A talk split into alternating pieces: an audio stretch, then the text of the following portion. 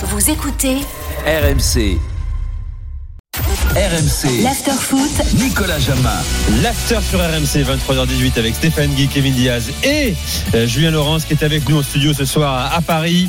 J'accueille tout de suite avant qu'il prenne la route direction la France, Christophe Lelichon. Bonsoir Christophe.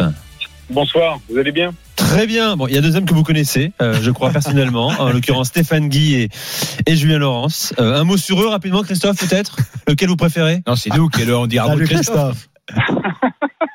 Je peux pas répondre à ce genre de questions, mais c'est vrai que, c'est vrai que j'ai une relation de longue durée avec Monsieur Stéphane Guy. Je suis très déçu. Voilà, je suis très déçu que tu me cites pas d'abord quand même, Christophe. Euh, on. C'est ce qu'il vient de faire. C'est ce qu'il vient de Vous avez faire. presque le même âge en plus. On Christophe, pour ceux qui vous à connaissent pas, Christophe. ouais. Euh, Vous avez déjà parlé hein, dans l'after, vous avez déjà reçu dans l'after. Je rappelle votre parcours très brièvement. Entraîneur des gardiens du FC Nantes, puis de Rennes. Vous avez rencontré Peter Sech, euh, qui vous emmène avec lui à Chelsea en 2007. Depuis 2016, vous étiez responsable du poste dans l'ensemble du, du club hein, de Chelsea. Bilan. En 15 ans, deux Ligues des Champions, une Europa League, trois championnats d'Angleterre. Bravo Christophe, Christophe, parce que il faut le dire, hein, rien ne nous assure ce soir que sans vous, Chelsea n'aurait pas gagné la Ligue des Champions deux fois et, et la Première Ligue trois fois. Surtout, surtout la première. Non, surtout la première. Ouais. La, la, la Ouais, finale de sur- 2012. Quand on, se- quand on se retourne, Christophe, sur les 15 ans, est-ce que c'est ça qui vient comme ça en, Ah oui. en flash immédiat? Ah, le flash immédiat, c'est c'est déjà d'être resté 15 ans dans un club comme Chelsea. Bien Je sûr. pense que je suis, je suis pas loin de certains records pour un étranger travaillant en Angleterre dans le même club. Euh, après, le, le, le, le sommet de ces 15 ans, en effet, ça a été 2012 parce que je peux- je- j'ai pas envie de parler de la deuxième Ligue des Champions quand on n'est pas sur le banc, on n'est pas concerné Oui. de la même manière. La première, bon, j'étais quand même sur le banc, oui, on a tellement bien bossé avec les gardiens que ça a permis, ça a aidé euh, l'équipe et le club à, à gagner ce- cette première Ligue des Champions. Ça, c'est vraiment le, ah, c'est l'immense cerise sur le grand gâteau. On rappelle, on rappelle aux plus jeunes qui, qui nous écoutent que cette finale de 2012 a été gagnée par Chelsea au tir au but face au Bayern de Munich. à Munich. À Munich. À Munich. À Mu- euh, euh, Si, si, c'est à Munich. à Moi, j'y étais, j'étais en Ouais, tribune. ouais. je à me rappelle. Munich. Et Drogba et- qui réveille Chelsea. Et voilà, À et, et que minute. Petr Cech a été l'homme, l'homme du, avec Didier Drogba évidemment, Christophe, mais et tout avait été. euh, moi, je me rappelle d'une émission qu'on a faite en 2007, ou en 2012, pardon, une semaine après cette euh, cette finale où tu nous avais décortiqué la séance de tir au but, tir au but par tir au but, et je crois que Petr Cech part euh, du bon côté chaque fois, non? Ou Ouais, a- au, au total, il y a six pénalties pendant la finale, un, euh, un pendant les pendant les prolongations, et il part six fois du, du bon côté, et il en détourne trois. Bon. Et c'était Ouais, pas c'est- le hasard. pas le fruit du hasard. Raconte-nous un petit peu quand même, parce que c'est c'est un moment assez extraordinaire de l'histoire du foot. Bah, raconter, c'est surtout en amont, parce qu'après, il y a, y, a, y a les faits, mais en amont. J'avais, j'avais étudié tous les pénalties du Bayern de 2007 à 2012, enfin, tous ceux qui concernaient les joueurs présents lors de la finale. Et, euh, j'avais une quinzaine de points d'analyse sur chaque euh, sur chaque pénalty. Donc au total, j'avais 31 minutes de pénalty. C'est pas ce qui est le plus passionnant, euh, mais mais je me suis attaché à faire ça. On avait trois semaines pour préparer le match. Il fallait bien sûr aussi analyser les les, les, les routines offensives euh, du Bayern. Ils avaient quand même quelques bons joueurs. Euh, mais l'intérêt majeur était pour moi de faire partager cette préparation à, à l'ensemble des gardiens. Donc il y avait Rostenbell, euh, Enrique Hilario, l'actuel entraîneur des gardiens d'équipe première, Jamal Blackman et bien sûr Petre qui lui recueillait les informations. Et, euh, et c'est vrai que les gars m'ont m'ont un petit peu surpris parce que quand le matin du match, euh, on se réunit dans ma chambre, comme souvent j'avais, je demandais un mur blanc dans la chambre parce que j'avais mon vidéoprojecteur. On s'est fait une séance cinéma. Il manquait que du complexe. Et, euh, Mhm. et, euh, et quand les gars ont commencé à sortir leur bout de papier pour me pour me dire ce qu'ils avaient vu, ils avaient chacun un joueur à analyser. Et ils ont ils ont sorti leur petit bout de papier. J'ai trouvé ça génial parce que ça a été un moment de partage exceptionnel entre entre cinq personnes qui ne voulaient qu'une chose la réussite de Petre pour pour la réussite du club. Mais c'était un coup terrible pour les joueurs du Bayern hein, qui voulaient fêter leur, leur titre en Ligue des Champions dans leur stade euh, devant devant leurs supporters. Et, et c'est une leçon pour les, les supporters parisiens, euh, Christophe. C'est quand même sans doute l'année où on s'y attend le moins côté Chelsea. Ah, Avec un entraîneur euh, Avec Di. Matteo. Avec Di Matteo, oui. Ah oui, parce que hum, André Villas-Boas s'est évincé courant mars. C'est ça. Ouais. Et euh, vous remarquerez que souvent, quand Chelsea a gagné une coupe, Europe- euh, une coupe européenne, il y a eu un changement d'entraîneur à mi-saison. hein. Ouais, c'est vrai. C'est arri- arrivé souvent. C'est assez dingue ce club. Ce club, moi j'ai connu huit entraîneurs différents. Euh, le club en a connu, alors il faudrait, faudrait faire l'addition rapide, mais sous l'ère de Monsieur Abramovich, euh, c'est 21 titres en 20 ans. Mm. Et c'est euh, pas loin de 15, euh, une quinzaine d'entraîneurs. Donc euh, on dit que la stabilité normalement est la Mm. mère de la réussite. Il se trouve que dans ce club, il y a des, je sais pas, il y a, il y a des gènes, il y a quelque chose qui demande la victoire. Et, euh, et c'est ce qui est arrivé à Thomas Tuchel lorsqu'il est arrivé à Chelsea. Et tous les titres de club possibles, hein, puisque avec la Coupe du Monde des clubs, Christophe, au mois de décembre, là, c'était le dernier qui vous manquait en fait en tant que, en tant que Exactement. club, dans, en plus dans ta, dans, ta, dans ta génération à toi aussi. C'est assez Ouais. incroyable. C'était comment de travailler avec Thomas Tuchel, même si vous n'étiez plus euh, entraîneur des gardiens de l'équipe première, mais de l'ensemble du poste à, Chelsea? Quelle relation vous aviez avec lui, Thomas Tuchel Nous, on en garde un bon souvenir hein, en tant que journaliste. Alors, je, l'ai- je l'ai rencontré deux fois, mais euh, il faut bien préciser que la période de Covid, malheureusement, Ah oui, euh, faisait que nous travaillions par bulle, de tra- bah, par, par bulle et par département, et qu'il y avait bien sûr aucun déplacement possible d'une bulle à une autre. Et la bulle des professionnels était très protégée, évidemment, et donc euh, même avec Petre, qui est, euh, moi mon bureau était dans le dans le dans le first team building, comme on dit, et ça fait deux ans et demi que je suis pas allé. Et il y a un entraîneur qui t'a marqué, Christophe, pendant, justement, parce que t'en as, t'as quand même connu un, une sacrée ribambelle de, de noms, hein, Ancelotti, euh, Mourinho, euh, Scolari. euh, Benitez. Gus Hiddink, Benitez, Abraham Gus Grant, Hiddink, voilà. Benitez, ouais. Alors celui avec qui ça euh, celui qui m'a marqué par sa, par son humanité et aussi ses compétences évidemment, c'est Carlo Ancelotti. Carlo, euh, Mm. Carlo voulait que les gens soient. On répète toujours la même chose avec Carlo. Hein. Carlo voulait que les gens soient heureux et et, et il partageait. Et il n'était pas. Moi, je me souviens que il a manifesté une grande joie quand il a su que dans son staff il y avait un type qui fumait aussi, parce qu'il était seul. Il pensait qu'il serait le seul à fumer et on s'est retrouvé. il est arrivé. On est parti très rapidement aux USA. Il m'a dit Chris, viens vite, on va aller à l'extérieur de l'aéroport, faut qu'on s'en grille. Et euh, ça a dû le rassurer, le mettre en confiance. Non, mais c'était un type génial. Après, chacun avait ses particularités. Euh, Ra- Rafa Benitez avait une connaissance du football extraordinaire. Je l'ai vu travailler parfois en fin d'entraînement avec euh, David Luiz, John en faisant des exercices qui pourraient paraître de gamin, mais il les mettait en difficulté sur la réflexion. Et c'était absolument passionnant.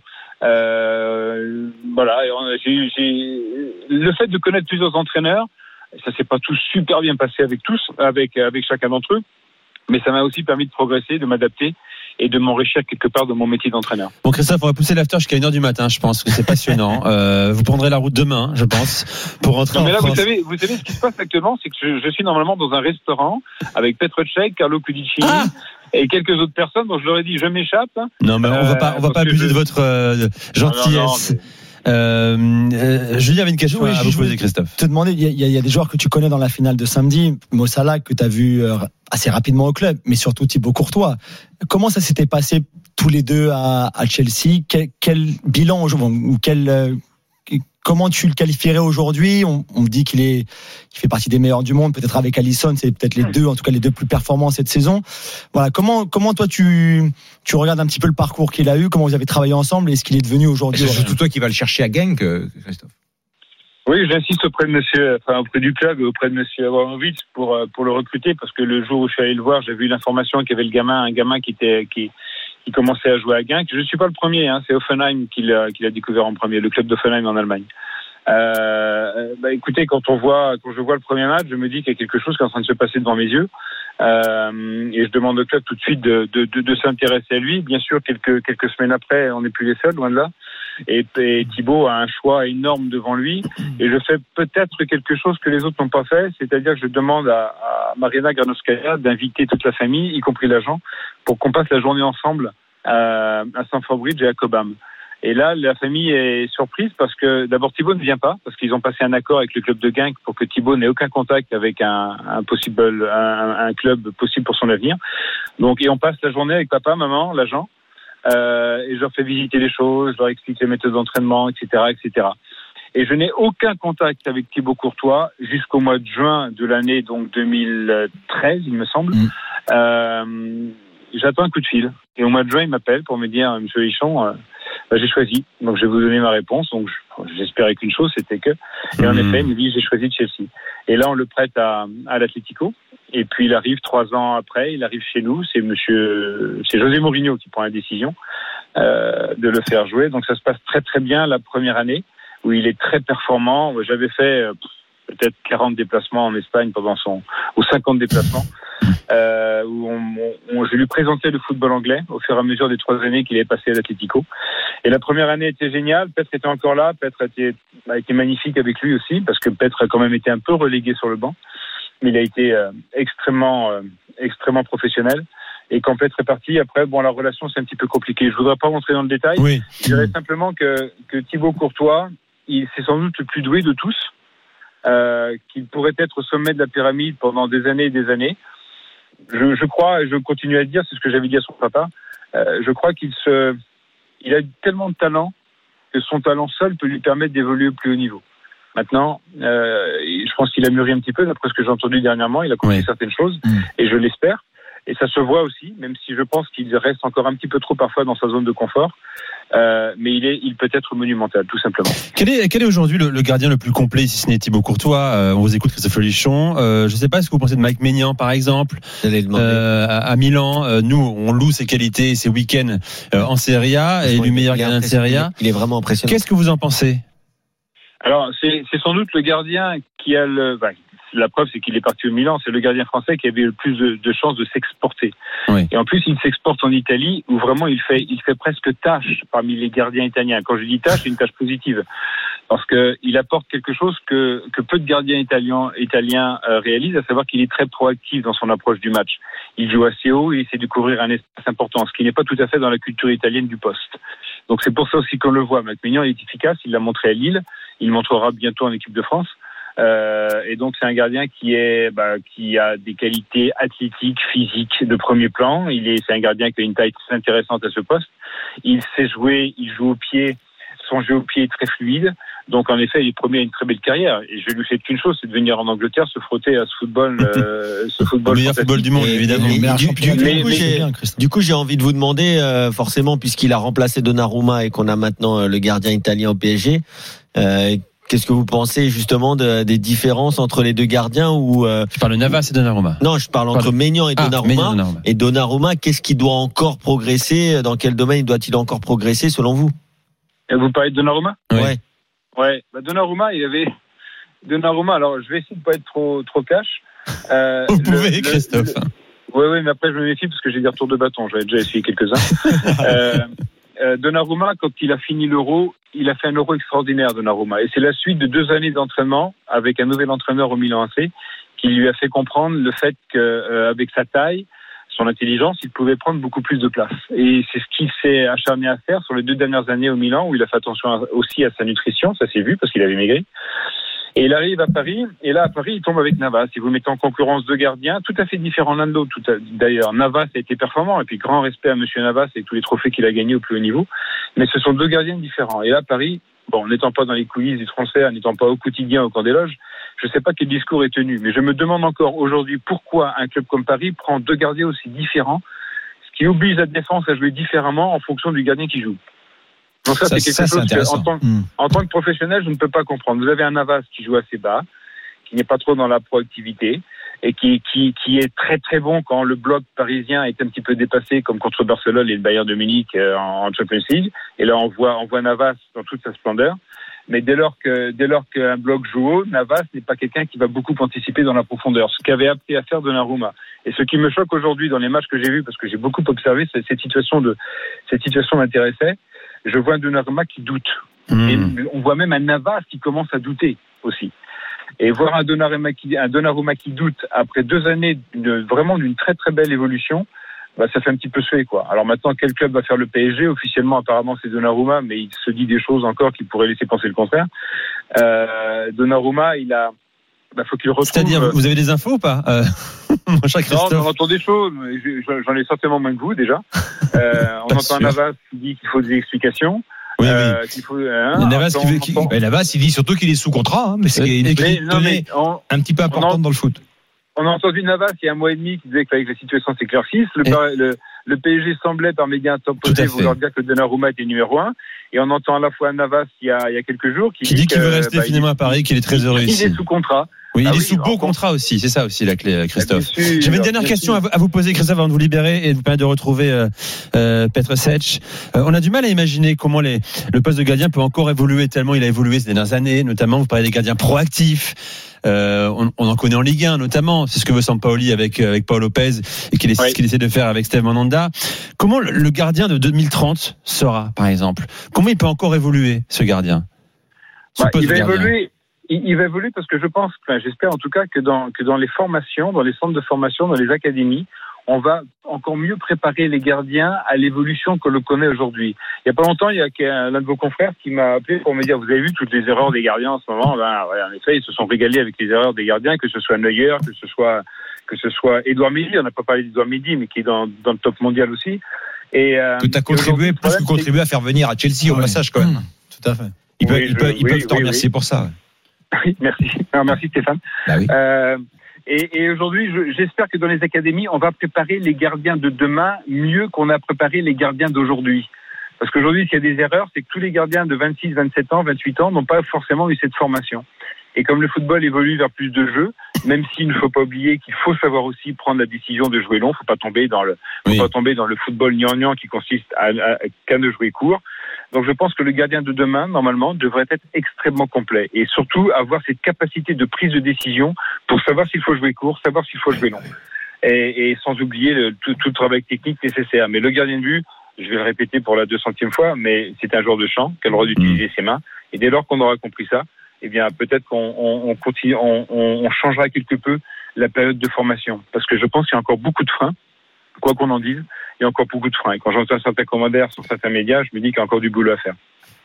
Stéphane avait une question. une dernière question à vous poser. Ouais, d'abord saluer quand même parce que ce qu'il a dit, Christophe, est, vrai. C'est un Français qui passe 15 ans dans le staff d'un club aussi grand que, que Chelsea, c'est unique. Moi, j'ai pas de. Évidemment, il y a, il y a, il y a Arsène Wenger à, à, à, Arsenal. Pour le reste, j'ai pas d'autres. Il, il, y a un kiné aussi qu'on peut saluer d'ailleurs à Chelsea qui s'appelle Thierry oui, Laurent, mmh. qui était Thierry dans Laurent. le staff des Bleus en 98 et qui est arrivé presque en même temps que toi ou un peu avant toi. Je sais pas comment ah, c'est passé. A, il est non, non, il est arrivé deux ans avant moi. Voilà. Donc, et lui, il est encore là. Il est encore là, le mmh. Voilà, donc salut à Thierry Laurent. Juste, Christophe, justement, 15 ans à Chelsea, il y a eu avant Rennes, il y a eu Nantes, il y a eu toute cette expérience. Là, t'es, t'es en pleine bourre. Euh, c'est, quoi demain, Christophe Lolichon? C'est quoi tes envies, tes projets? Est-ce, que, est-ce que la France est une, est une possibilité de, de, d'exercice de fonction ou pas? Alors, j'ai très envie de retrouver la compète. Ça, c'est indéniable. Donc, à Chelsea, c'était, ça pouvait, ça pouvait, ça, ça, c'était, difficile d'aller vers cet objectif. Donc, j'ai, j'ai envie, j'ai vraiment envie de retrouver la compète ça c'est clair. Euh, maintenant, est-ce qu'il y aura des appels? Je ne sais pas, je, je, suis incapable de vous le dire. Euh, et puis j'ai envie aussi d'être au, au, service des gardiens, pas forcément, pas qu'au travers de la compète. Je pense qu'il y a beaucoup d'ignorance autour du poste et que les gens qui entourent les gardiens n'ont pas toujours toutes les compétences pour comprendre la, la mentalité, la, la, la, psychologie du gardien. Et je pense aussi aux gardiens qui sont au chômage. En France, vous avez plus de 35 gardiens de but qui sont au chômage. Tous, tous ne peuvent pas jouer en Ligue 1, en Ligue 2 ou en Première Ligue, mais il y en a qui peuvent vivre du foot et parfois ils galèrent. Et j'ai envie d'aider ces gens-là. Euh, au travers d'une, euh, au travers euh, avec mon ami Jean-Charles Berton, avec peut-être une structure qui leur permettra de rebondir et en préparant aussi l'avenir et l'avenir, l'avenir qui suit la période de football. Donc j'ai envie de donner beaucoup à ce niveau-là. Eh bien c'est passionnant, euh, mon cher Christophe Lelichon. Euh, on vous réinvite hein, très vite Merci dans, dans, dans l'affaire sur RMC, qu'on est de retour en France, bien sûr. C'était un bonheur de vous écouter. Puis je rappelle également que vous avez euh, déniché un, un, espoir, un jeune gardien français qui s'appelle Sami Tlemsani, qui a rejoint Chelsea, euh, qui arrive oui. du, du, Paris FC. Vous l'avez voilà soufflé à Chelsea. Aujourd'hui, il est, il est à Londres désormais depuis depuis 2020. Euh, l'épisode scouting d'ailleurs à retrouver un podcast scouting excellent avec Benoît Boutron et Loïc Tanzi, notamment cet épisode 16, 16 sur Samy Tlemsani. Merci encore mille fois euh, Christophe Lelichon. Bonne route, soyez prudent et vous venez Merci quand vous voulez RMC. Euh, on vous accueille avec plaisir bien sûr. D'accord, merci beaucoup. Bonne soirée. Bonne soirée Christophe. Un bon moment de radio un bon moment d'after, les gars. Ah, Prendre le temps de parler d'un poste avec un homme qui est une référence. Voilà, c'est quelqu'un qui a une vision élevée de son métier, qui a un niveau de pratique assez extraordinaire et qui a surtout le goût du partage. Avec, on l'a vu là, c'est-à-dire qu'il aime partager son expérience. Euh, Julien et moi l'avons côtoyé évidemment, euh, et toujours quand même dans le dans le respect euh, et de sa fonction et des clubs où il où il évolue. Mais on, on pourrait parler des heures et des heures. Et on va le refaire, on va le réinviter. Ce serait, ce serait assez dingue d'ailleurs au passage, mais ce serait pour, ce serait assez français malheureusement, mais ce serait assez dingue qu'un club français ne se saisisse ah, pas ouais. De la période actuelle pour, il a failli, il avait été en, en question de lui à Lyon euh, il y a un an ou deux, je sais plus c'est l'année dernière ou l'année d'avant. Euh... Écoute, il a déjà fait une partie de la côte atlantique, Rennes, Nantes, il peut descendre un peu plus au sud et s'arrêter en Aquitaine. Bon là, là, il faut, là, il faut en Ligue 2 quoi. Je pense là, il, il, il en Ligue 2. Faut qu'il. Mais... C'est pour faire du bénévolat là. Euh, petite pause les gars, on revient dans, dans un instant. On va parler mercato, transfert et Julien, tu seras très précieux. On parlait de Moussa Diaby, Lucas Paqueta, Harry Kane, Mossala par exemple. Sadio Mané aussi, pourquoi pas, qui va parler, il a dit, après la finale de Ligue des Champions samedi soir. Où ira-t-il? Le Bayern peut-être? Paris n'est jamais battu? On en parle dans un instant dans l'after avec Stéphane, Kevin et Julien tout de suite. L'after foot, 20h minuit sur RMC.